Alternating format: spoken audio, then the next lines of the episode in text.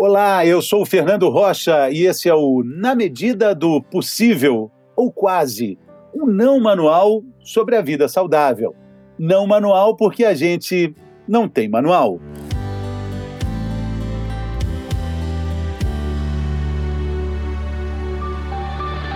Você pode controlar um elefante louco, você pode calar a boca de um urso e um tigre, até mesmo montar em leões, brincar com cobras pela alquimia, você pode aprender a se sustentar, você pode vagar pelo universo incógnito, fazer os deuses, os seus súditos, ser sempre jovem.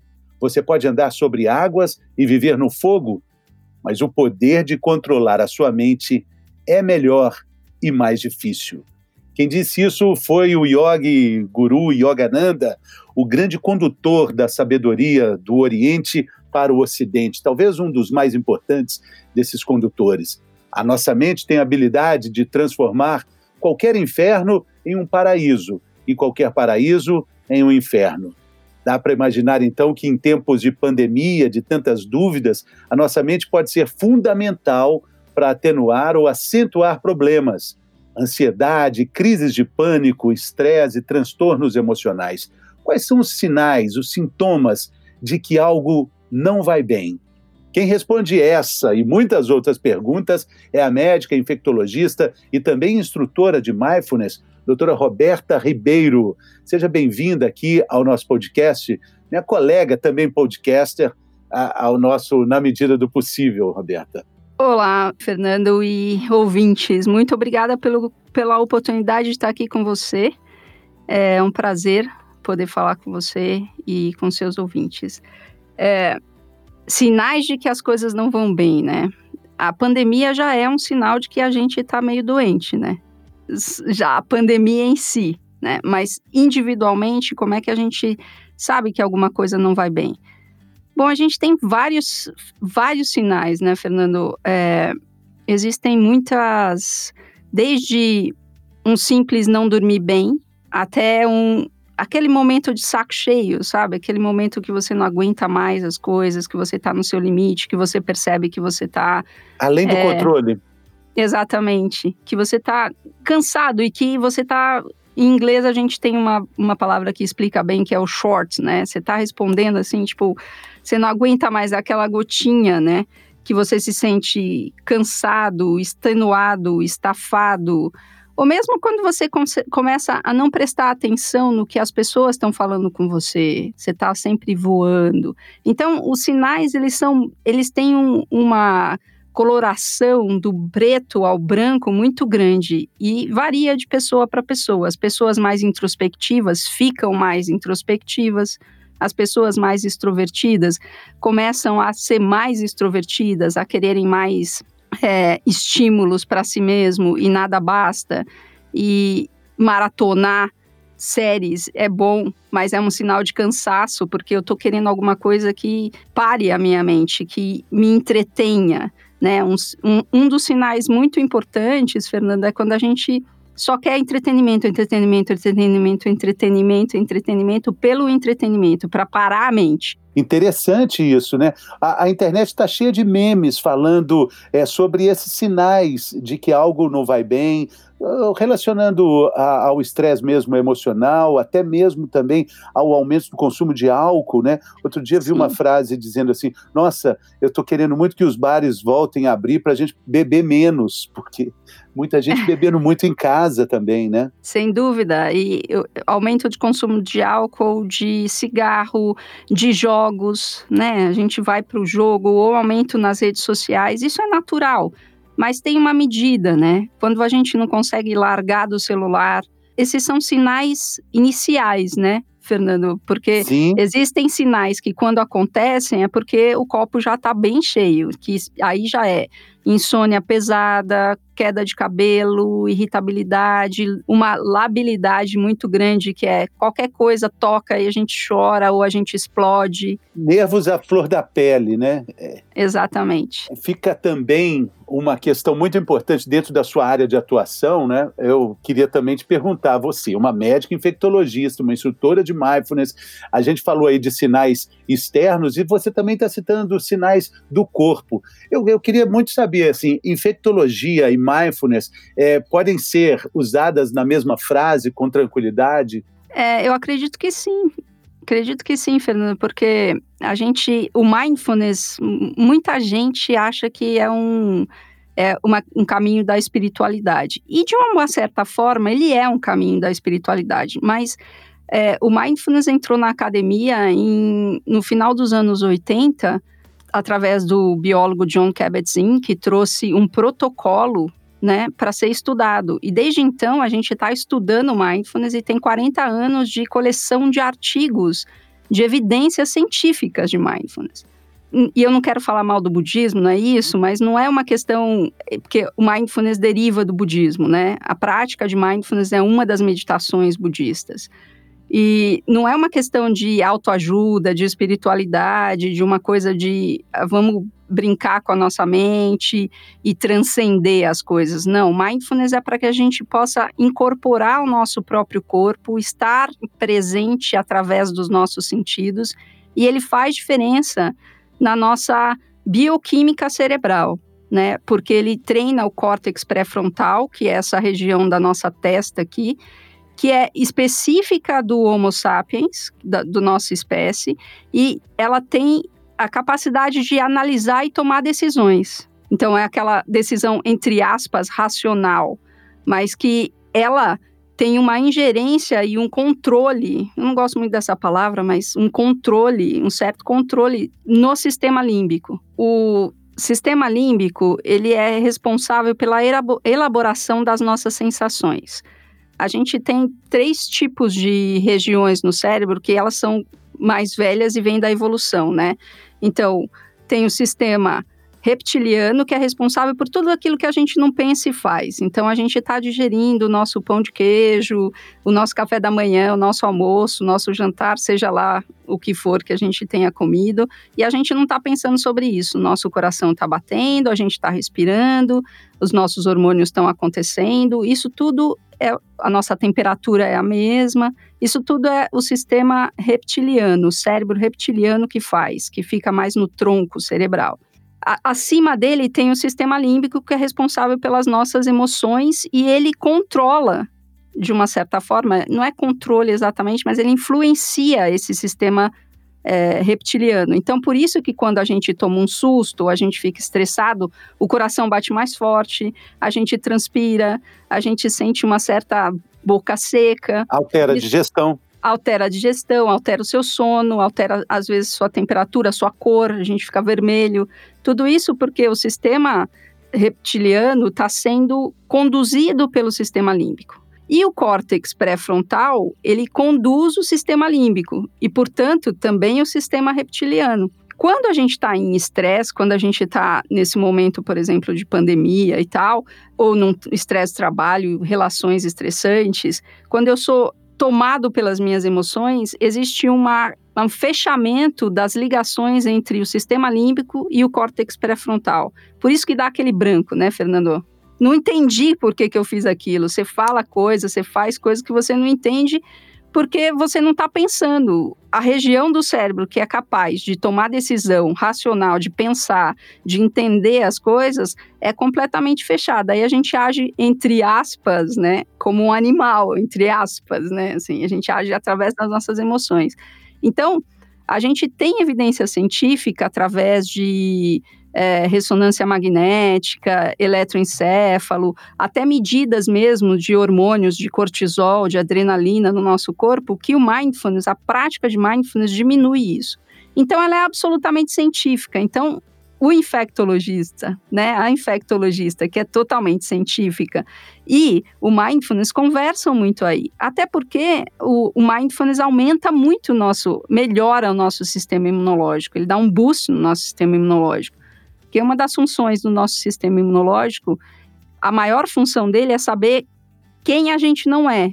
Porque tudo que a gente não é, o nosso sistema imunológico, entre aspas, luta contra. percebe, né? Sim, então... quando ele quando ele está quando ele tá funcionando bem, porque às vezes ele também ataca o próprio corpo, né? Exatamente. E o mindfulness ajuda muito nessas doenças autoimunes, né? Chamada autoimunes, porque aí o seu sistema imunológico, o sistema imunológico de quem está doente não reconhece o próprio organismo, o que é o que sou eu e o que é o outro, né?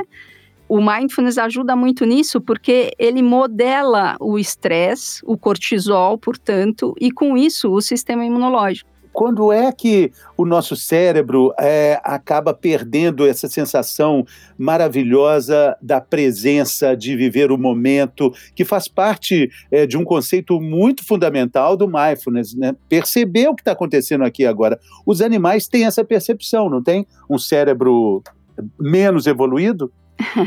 o pior de tudo é que é, né, Fernando? Não é? É, é muito isso, é muito isso. A questão é a seguinte, né? O, o, o sistema reptiliano, o cérebro reptiliano e o cérebro límbico e uma parte do córtex, muito pouco, mas uma parte do córtex, nasce pronto. A gente, quando a gente nasce, isso está pronto, né? O humano, ele não sai, quando ele nasce, ele não sai andando, não sai falando. A gente demora pelo menos nove meses para começar a andar, um ano, nove meses para começar a falar. Por que, que isso acontece? Porque a gente é devagar? Não, porque toda a parte de córtex e a parte principalmente do sistema do córtex pré-frontal, Fernando, ele é moldado na minha interação com o ambiente. Então, eu costumo dizer que é assim, ó, Fernando. A gente compra um, um computador. Esse computador tem lá o seu sistema de operação básico. Para você operar determinadas coisas, como por exemplo a gente gravando esse podcast, a gente tem que colocar alguns softwares, né? E esse software é o que a gente ganha enquanto humano na nossa interação com o meio. Então, os nossos pais, a nossa cultura, os nossos amigos, a nossa família, os nossos irmãos, tudo isso pega o nosso cérebro e vai literalmente moldando as nossas reações. E a nossa cultura, principalmente a cultura ocidental, ela é uma cultura que privilegia o pensar, né? A gente pensa e a gente existe. Parece que a gente nasceu pensando, mas eu começo a pensar exatamente muito elaboradamente, eu começo a ter uma ideia disso aos 7, 5 anos de idade, 7, né? Não mais cedo do que isso, a, a menos que eu seja um gênio. Então, eu começo a pensar e ao pensar, a gente vira uma cabecinha, se desconecta com o corpo. Até porque a nossa cultura tem, a gente vive numa cidade, a gente exercita menos o corpo, a gente utiliza mais a tecnologia, a gente utiliza menos o corpo, a gente utiliza muito menos o corpo. Então a gente fica muito ligado nas nossas estratégias de vida, de trabalho, e aí a gente se desconecta né? Do, do tempo presente. Quando a gente se desconecta do corpo, a gente se desconecta do tempo presente, porque Sim. o corpo é o único que está no tempo presente, né, Fernando? Sim, o intestino está funcionando no tempo dele, o fígado, o pâncreas, tudo trabalhando.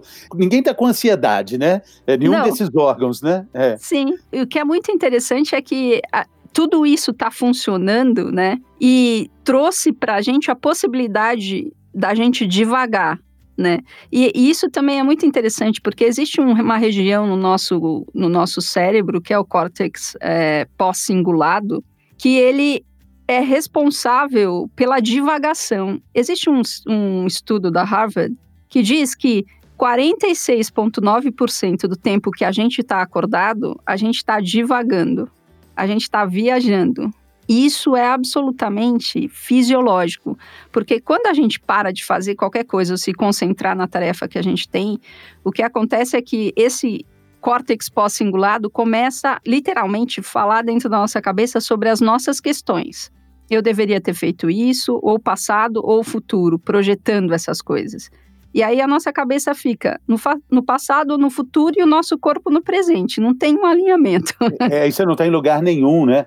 Quando, quando eu abri esse episódio, eu falei de um texto lá do Yogananda, que eu achei tão lindo, que fala que você pode controlar a boca de um leão, de um tigre, você pode voar, mas é mais difícil controlar a sua mente. Isso é fantástico, Sim. né? Porque a gente sabe como é difícil e muita gente acredita tanto que é difícil e não sabe nem por onde começar. E é isso que eu queria te perguntar. Por onde? Qual é o primeiro passo? O primeiro passo é se conectar com o seu corpo. Ah, mas como é que faz isso, né, Roberta? É, o nosso corpo tem cinco sentidos que nos trazem informação do ambiente. Então, para começar, é você notar as cores, as texturas, os sons, os aromas do ambiente.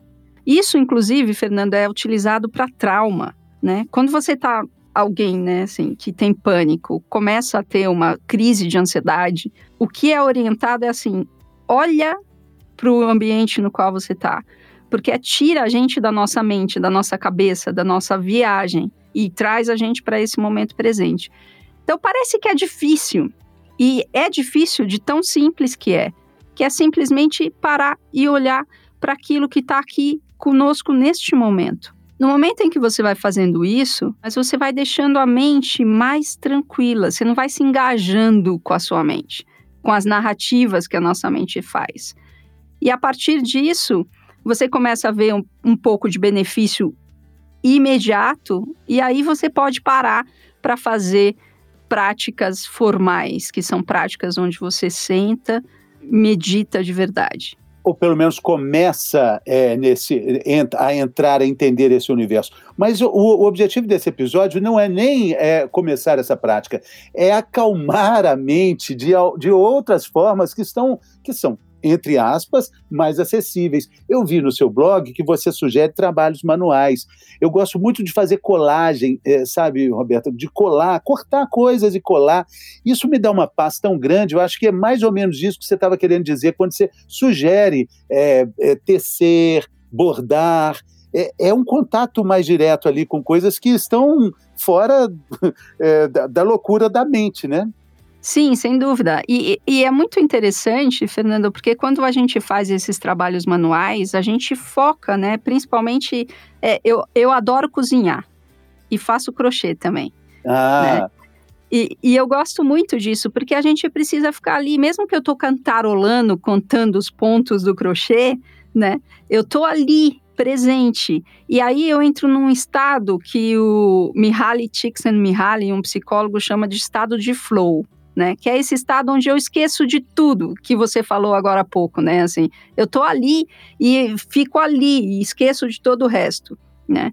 Os trabalhos manuais nos trazem muito isso. Então, colar, pintar, fazer miçanga. Minha sobrinha adora fazer miçanga. Então, a gente passa horas fazendo miçanga. A gente passa horas fazendo isso. E a gente também deixa, de alguma maneira, né? Assim, a gente exercita isso e, e a gente tranquiliza o sistema límbico. Porque ali eu tô com uma emoção que é gostosa de fazer, de tocar. E, e tem os sentidos, né? Eu tô vendo a cor, eu tô escolhendo, eu tô tendo uma atividade manual que me faz ter o contato, o tato com a coisa né, com o que está ali em mãos. Então é eu estou acordando meu, os meus sentidos, né? É, eu, eu sugiro, eu sugiro a, a, além de todas essas ótimas dicas, a, a, colagem de você começar a cortar também. Pega uma tesoura, uma revista antiga, pode ser até um jornal, vai cortando as figuras, vai vendo que histórias elas contam, é desconectadas daquela gravura, talvez elas formem outros contextos. Isso é tão lindo para você é, sair do, do, do mundo de fora e entrar num outro mundo, né? É, é, essa dica é ótima e eu gostei muito da que você falou no início. Quando a gente procura muita diversão, muita série, muita. É, é, é algum sinal de que algo não está muito bem, né? Exatamente, né? Assim, a, por, eu, eu gosto de assistir série, não estou falando. Claro, elas são série, ótimas, né? eu também são... adoro, eu também adoro. Mas é, é o tom, né, né, Roberta? É a, a intensidade, né? Eu gravei um podcast com o doutor Daniel Magnoni e ele fala assim: olha, duas horas por dia de tela de televisão já é o bastante.